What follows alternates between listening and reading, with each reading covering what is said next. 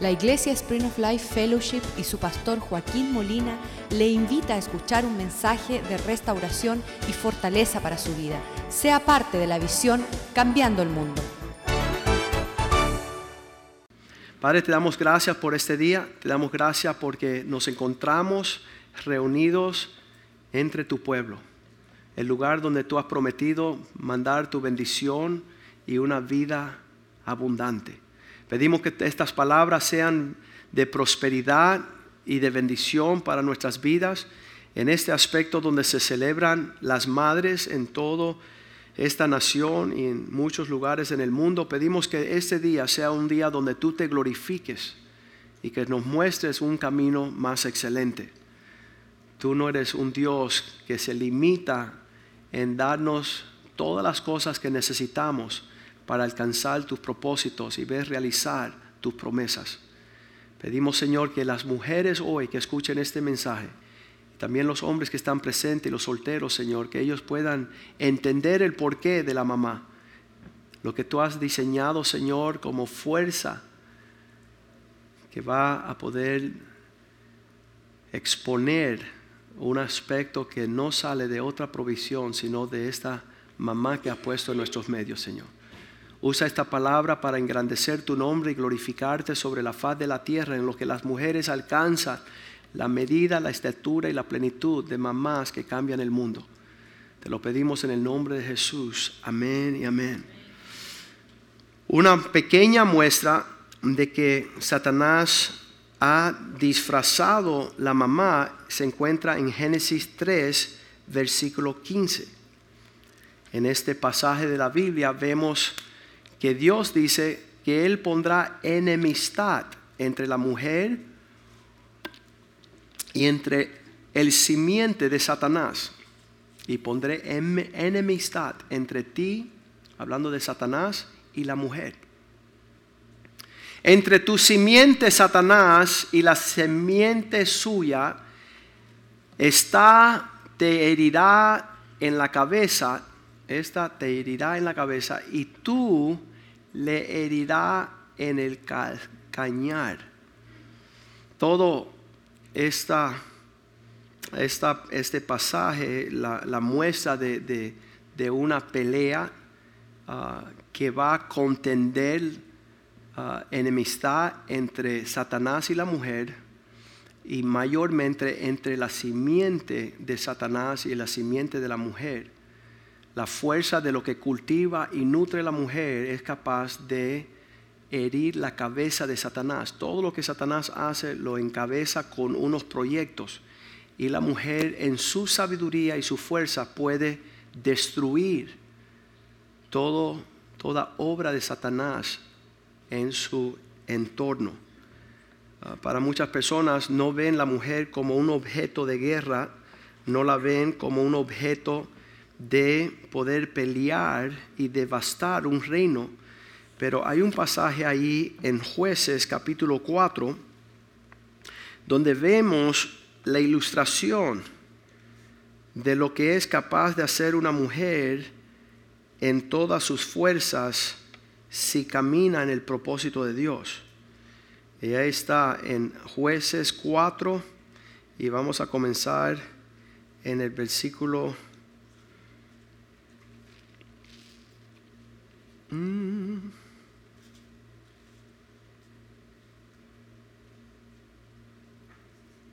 18. Saliendo Jael a recibir a Císara, Císara enemigo del pueblo de Dios que está corriendo, está tratando de escudir porque está siendo perseguido por los príncipes de Israel, y le dijo Jael a este enemigo, ven Señor mío, ven a mí y no tengas temor. La invitación que él llegase a su casa y él vino a ella, a la tienda, y ella le cubrió con una manta. Ella le cubrió con una manta, versículo 19. Y él le dijo, te ruego que me des de beber un poco de agua pues tengo sed. Y ella abrió un odre de leche y le dio de beber y le volvió a cubrir. Versículo 20. Y él le dijo, estate a la puerta de la tienda y si alguien viniere y te preguntare diciendo, ¿hay, hay, aquí alguno? Tú responderás que no. Versículo 21. Pero Jael, mujer de Eber, tomó una estaca de la tienda y poniendo un mazo, martillo en su mano, se le acercó calladamente y le metió la estaca por los sienes y le clavó en la tierra, pues él estaba cargado de sueño y cansado, y así es que murió. Diga conmigo, mujer viciosa, violenta, ¿verdad? Agresiva. Es un lado de la mujer que no conocemos sobre la faz de la tierra. Conocemos que las mujeres son débiles, que son emocionales, que lloran. El Día de las Madres tenemos toda manera de colores pastel, amarillito, rosadito, azulito. Pero la realidad es que Dios había creado a la mujer para guardar su hogar, guardar su familia, poder protegerla en frente a la familia y los propósitos de Dios. Dios puso que la mujer fuera la que iba a enfrentar los peligros y los enemigos. Versículo 22 dice que habiéndolo matado, siguiendo Barak, ahora Barak es el general, el príncipe que estaba siguiendo a Císara, Jael salió a recibirlo y le dijo, ven y te mostraré al varón que buscas. Y él entró donde ella estaba, y aquí Císara yacía muerto con la estaca por la sien. Creo que el templo, ¿verdad? Traspasado. Esta mujer estaba enfrentando las batallas del pueblo del Señor con la agresividad que merita aquellas llamadas ser mamás. Que no se limiten en esa habilidad que Dios ha puesto a defender los suyos, a guardar la casa. Cuando están cantándole a los príncipes que habían alcanzado derrotar a los enemigos, vemos allá en el capítulo 5 de jueces, versículo 24 al 27. 5, 24 dice, cantando, bendita sea entre las mujeres Jael, mujer de Eber, Seneo, sobre las mujeres bendita sea en la tierra. Le cantaban esta canción, versículo 25, él pidió agua y ella le dio leche en tazón de nobles le presentó crema. Casi como haciendo las condiciones precisas para derrotar al enemigo. Con una estrategia calmada, calculada, sin alboroto, sin emoción, sin grito, sin desaliento, presentó todas las cosas. Versículo 26. Tendió su mano a la estaca y la diestra al mazo de trabajadores, el martillo. Ella sabía cómo con un lado agarrar la fuerza y con otro lugar la precisión de lo que iba a hacer para acontecer lo que iba a honrar a Dios. Dice, y golpeó a Císara, hirió su cabeza y le ahorrado y atravesó sus sienes. Versículo 27. La precisión de cayó encorvado entre sus pies quedó tendido.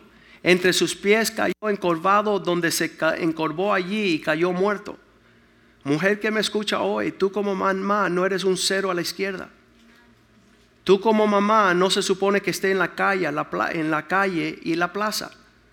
Dios te ha puesto a ti dentro de una familia, en el contexto de una casa, para allí pelear las batallas del Señor, conociendo tu Dios, conociendo la fuerza de las generaciones que han de venir, que cuando se pierda esta mujer, tú vas a leer toda la Biblia, dice que la mujer necia anda zapateando por las calles, olvidando la casa, su morada, sus hijos, su esposo. Pero la mujer virtuosa tiene su corazón en casa, su corazón en su esposo, que sea alabado, que alcance los propósitos de Dios, y sus hijos que sean príncipes sobre la tierra. Ella sacrifica todo por alcanzar un fruto. Dice, ella en el día venidero serán ah, sus hijos y su esposo que le alabe. El corazón de un hombre. Estábamos allá en Colombia y una mujer decía que nunca, nunca iba a servir a su esposo. Que ella quería seguir el legado de su, su papá, que ella quería como hija, aunque estaba casada 26 años, no le daba la pauta al esposo que se conociera en ningún lugar. Ella se quería conocer, ella, la casa de sus padres. Y cuando llegamos a Colombia a esa reunión y empezamos a hablarle a ella de lo que es el propósito de una mujer que agrada a Dios, ella fue con su esposo a medianoche, dos de la mañana, se acostaron a dormir y ella le pide, ella le dice, mi amor, te quiero pedir perdón después de 26 años. Y dice, ¿y por qué? Dice, porque yo he sido infiel a ti. ¿Cómo va a ser? ¿Y dónde lo hiciste? No es que todos esos años, 26 años, que nunca te pedí que tú me dieras tu apellido. Que nunca pude venir a formar el hogar para respetarte como cabeza y como esposo. Y, y te he robado tantos años. El hombre empezaba, pastor principal de muchas iglesias en complejo, empieza a llorar y llorar y llorar. No podía creer lo que estaba sucediendo. Que la esposa le estaba devolviendo la honra de él para que él fuera conocido en todo lugar. Cuando le hacen la pregunta a la esposa de Billy Graham, dice, ven acá, tu esposo anda por ahí. Casi muchas veces, seis meses al año, él se va a hacer estas cruzadas y tú te quedas solas. ¿No es mejor que te case con otro hombre que te atienda? Ella dijo, no. Yo prefiero estar con Billy seis meses al año que con cualquier otro hombre el año entero. Y se conoce Billy Graham no por la altura de su predicación y su esfuerzo ministerial, sino por esa mujer llamada Ruth Graham que está a su lado, honrando, respetándolo, guardando el porte de su honra. Y entonces, ¿qué es lo que hay en el porte de una mujer que Dios ha llamado para poder vivir esta realidad? Traspasarle los sesos de aquellos que se levanten en contra de tu casa. Poder pararte con, con una ímpetu feroz. No conocemos esto. Cuando dice la palabra de Dios que Dios creó a la mujer en tal en tal porte, escucha lo que dice Isaías 66, 13, donde Dios se iguala a la mujer cuando es esta situación de nutrir. Eh, pelea hasta, hasta la muerte por nutrir lo que Dios quiere para tu familia. Él dice, el, no, el 66, 66, 13. Dios cuando va a darle esta ilustración dice, como aquel a quien nutre, consuela a su madre, así os consolaré yo a vosotros, y en Jerusalén tomaréis consuelo. ¿Qué dice Dios? De la misma forma que una mamá es capaz de, de la, la, nutrición. ¿Cómo se dice nurture? Es la impartición de todo lo que necesita algo para que florezca. ¿Cuál es ese clima que tú tienes que guardar ferozmente para que en tu casa lo que surja como frutos es aquello que tú has guardado celo? Las cosas del Señor. Las cosas del Espíritu, nuevamente no soy mujer, no lo sé explicar bien, pero sí sé que la mujer ha de tomar su cincel, su, su, ¿cómo le dicen ella? La estaca y el martillo y donde quiera se está levantando algo que no sea el Señor, traspasarlo. No llorar, no sentimientos, no griterías, no pleitos y contienda, traspasar y hacer morir lo que no sea de Dios en su casa, en su familia, sobre su matrimonio, sobre sus hijos. Llegó una mujer a meterse con un hombre y le dijo a la mujer, hey, apártate de aquí. Dice, ay, que soy solo amigo de tu esposo. Dice, oye, bruja, sal de aquí. Ay, me ofendiste, a mí no me importa si te ofendí, sal de aquí. Eso no es, no es trato de ofensa o no ofensa cuando estás guardando los tuyos. No tengas temor en decirle a tu esposo que deje de hablar con una mujer, que no la llame más, que no visite su casa. que trabajamos juntos. Pues vas a estar desempleado en casa si sigues. Qué horrible. Y tú, hombre, escucha. Espero que la estaca y el martillo estén en manos de tu esposa para defenderte de lo que Dios le ha puesto a defender. Y dice, y que lo hagas como Dios lo hace. Y la forma que Dios lo hace, Él, él su naturaleza llega a, ser como la naturaleza de una mamá que tiene la capacidad de controlar el clima para desarrollar lo que es de Dios. Ahí lo dice Pablo en 1 Tesalonicenses 2.7, dice hasta mamantar. Y un hombre dice, ay, mamantar, sí. Si vas a lograr lo que es de Dios, tiene que ponerte en son de mamá, porque allí es que Dios depositó la excelencia de lo que va a dar a luz y defender lo que no es de Dios. Antes fuimos tiernos, dice Pablo, entre vosotros como la nodriza, como la mamá que le da pechos. Eso no está bien traducido ahí. Mejor traducido dice como el, la mamá que da sus pechos, que cuida con ternura a sus propios hijos. Que una mamá puede nutrir de lo que tiene dentro de ellas. Estamos viviendo en una generación donde las mujeres aborrecen la casa, aborrecen el hogar, aborrecen la familia.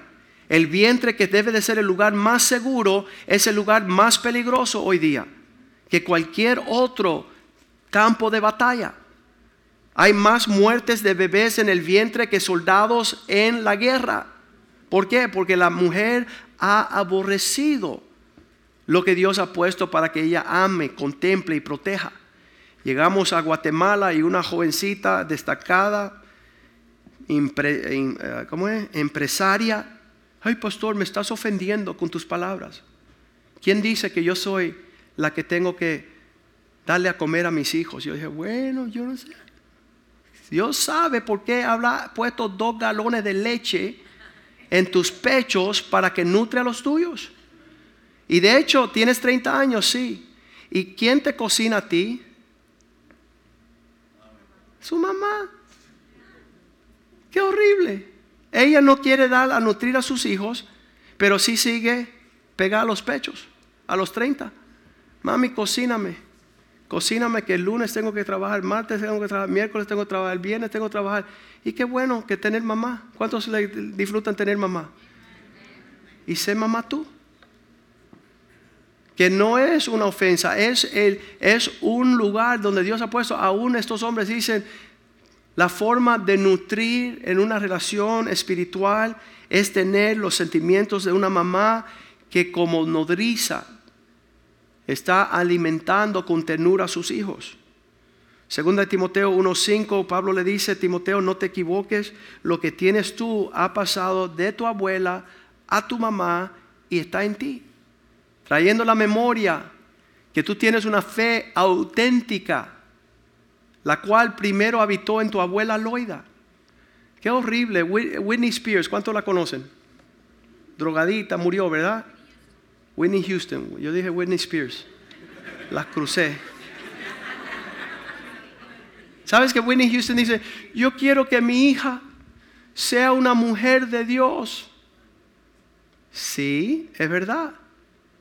Y si tú no eres mujer de Dios, no espere que tu hija te siga. Y su hija muere de sobredosis igual que su mamá. Qué horrible.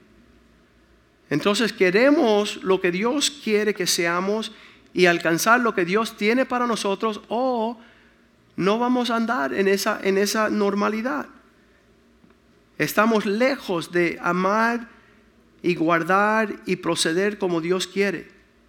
Esa fe que primero estuvo en tu abuela Loida y después en tu mamá Yunes, estoy seguro que te alcanzará a ti también lo que ha sido cultivado en cuanto a Dios.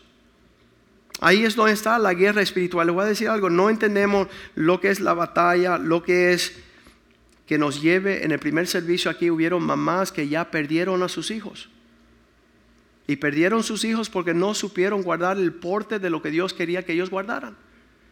Y entonces ahora andan así, como diciendo, ¿y, cómo sucedió esto?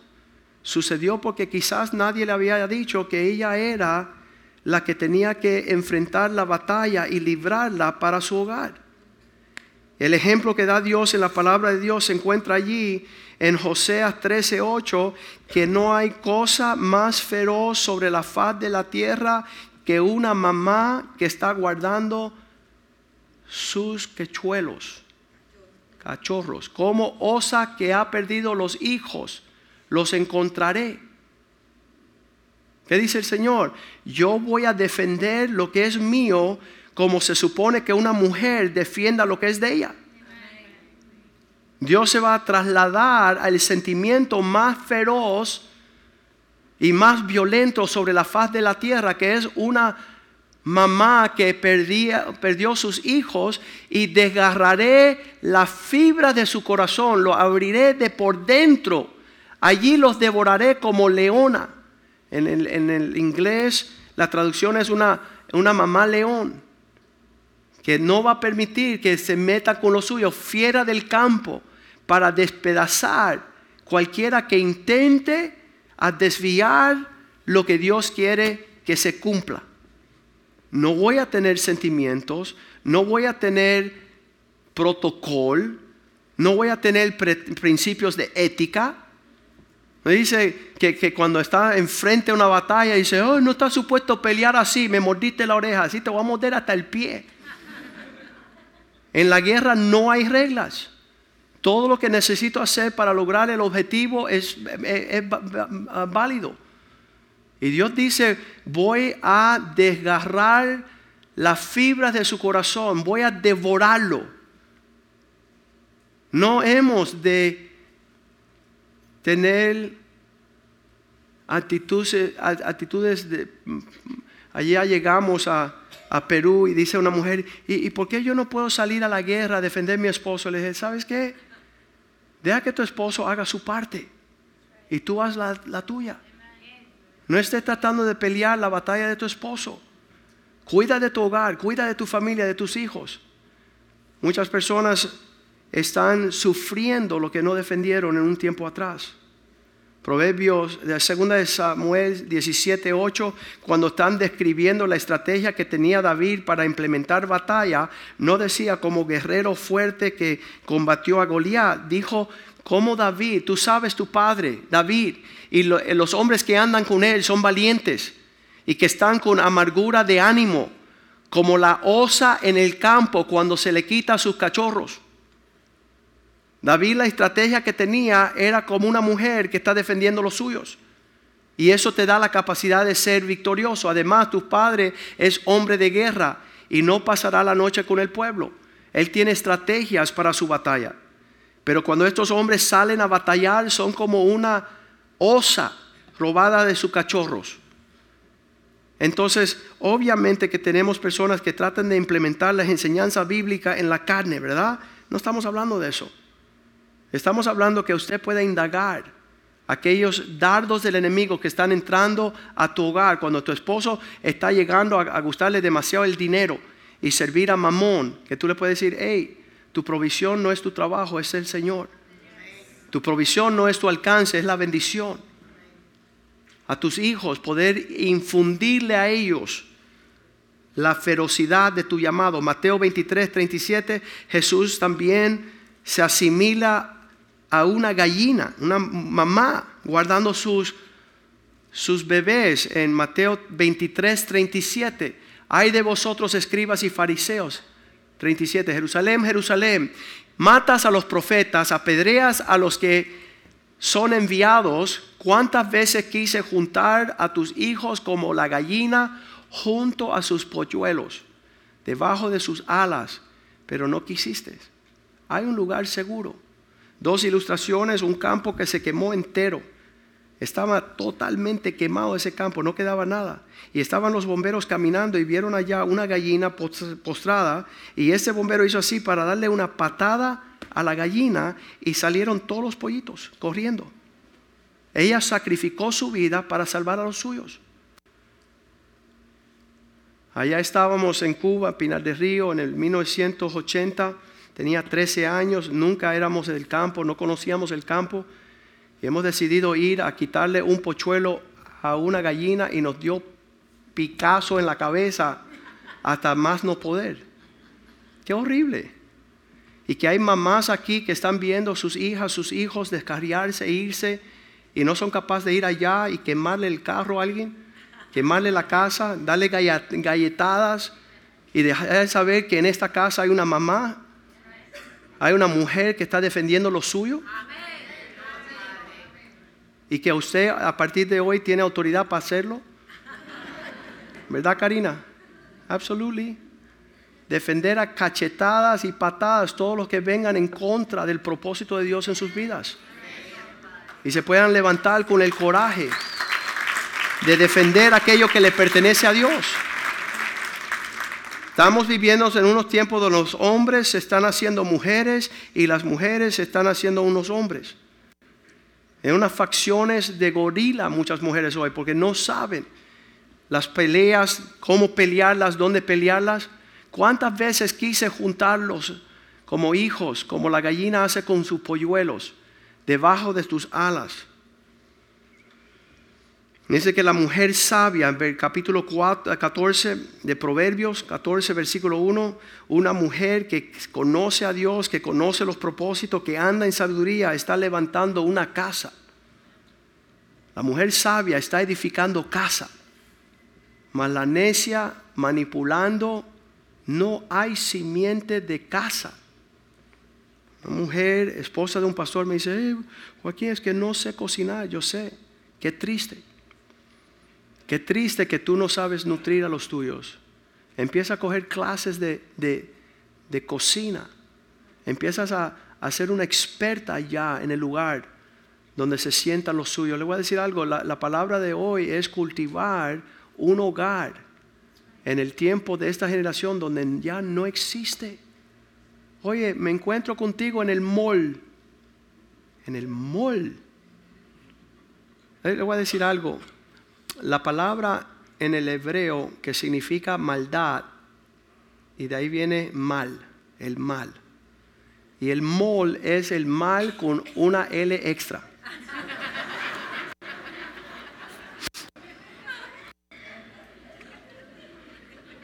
que usted no se reúna con su casa en el mall para hacer nada que está fuera de tu hogar. Empieza a limitar las salidas de comer fuera y comienzas a cultivar un, un hogar donde hay calor de hogar, donde hay un bienestar, donde las personas desean llegar a descansar. Y pelea contra toda esta fuerza de influencia es, un, océano, un mar de males. En una dirección que, que lo único que hace es desmenguar y disminuir la fuerza que tenemos para edificar estas casas, estos lugares, donde tus nueras pueden dejar de imitar esas actitudes. Proverbios 31, 27 dice que esta mujer siempre está pendiente sobre su hogar. Considera los caminos de su casa, no los caminos de la calle. No siendo más expertos en los asuntos exteriores que aquellos que son interiores. No comas el pan de balde, de perder el tiempo, aquello que es pasajero. Empieza a considerar Sabes, vuelvo y repito, no soy mujer. No entiendo lo que es embellecer los aspectos de un hogar para alcanzar lo que se puede intercambiar allí. Yo conozco hombres que me han dicho, no, yo espero que todo en mi casa estén durmiendo y que todo se terminó para poder llegar a disfrutar paz. No debe ser así. Dice un, hombre experto, dice, ah, le está hablando a las parejas en una cruzada de matrimonios, dice, cuando están intercambiando en el hogar, no hablen de los asuntos económicos en la cama. Porque la cama no es un lugar donde tú debes estar peleándote y trayendo contienda con tu esposo. Dice que la prostituta es astuta. Ella decora ella pone, ella tira perfumito, ella atrae el alma preciosa para descollarlo. Si ella está haciendo aspectos de atracción, la bruja, tú no te hagas una maleante para botar a tu esposo de su cama, de su hogar, de las paredes que lo deben acoger. Todo esto es, es lo que plasma la palabra de Dios. Hay personas que no tienen hogar, no tienen semblante de hogar. Dicen, pastor, ¿de qué tú hablas, pastor? Tengo que ir a Walt Disney para, para ver la fantasía de... No, comienza en tu casa a hermosear tu casa. Proverbios 24, 3 dice que a través de la sabiduría uno empieza a formar y armar el hogar. Con sabiduría uno edifica esta casa y con prudencia se afirmará. Quiere decir que va a perdurar. Versículo 4 dice, es por el conocimiento por la ciencia, para el conocer, llenarán las cámaras de toda cosa buena, preciosa y agradable. La única forma que logra esto ser una realidad es que las mujeres que lo están haciendo le enseñe a los que la va a comenzar a hacer. En otras palabras, tiene que haber un ejemplo. Si le pido a todas las mujeres que son mamás que se pongan de pie, por favor. Vamos a hacerlo. Todas eh, las que están de pies.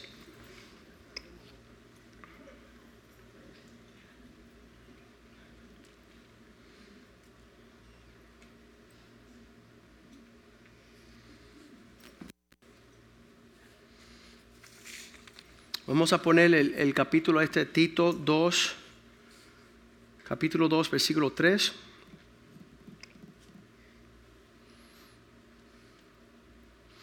Las mujeres mayores, no está hablando de ancianita de, de edad, sino las mujeres mayores que actúen con reverencia en su comportamiento, sin calumniar, no esclavas a las pastillas de los nervios. En ese tiempo era el vino.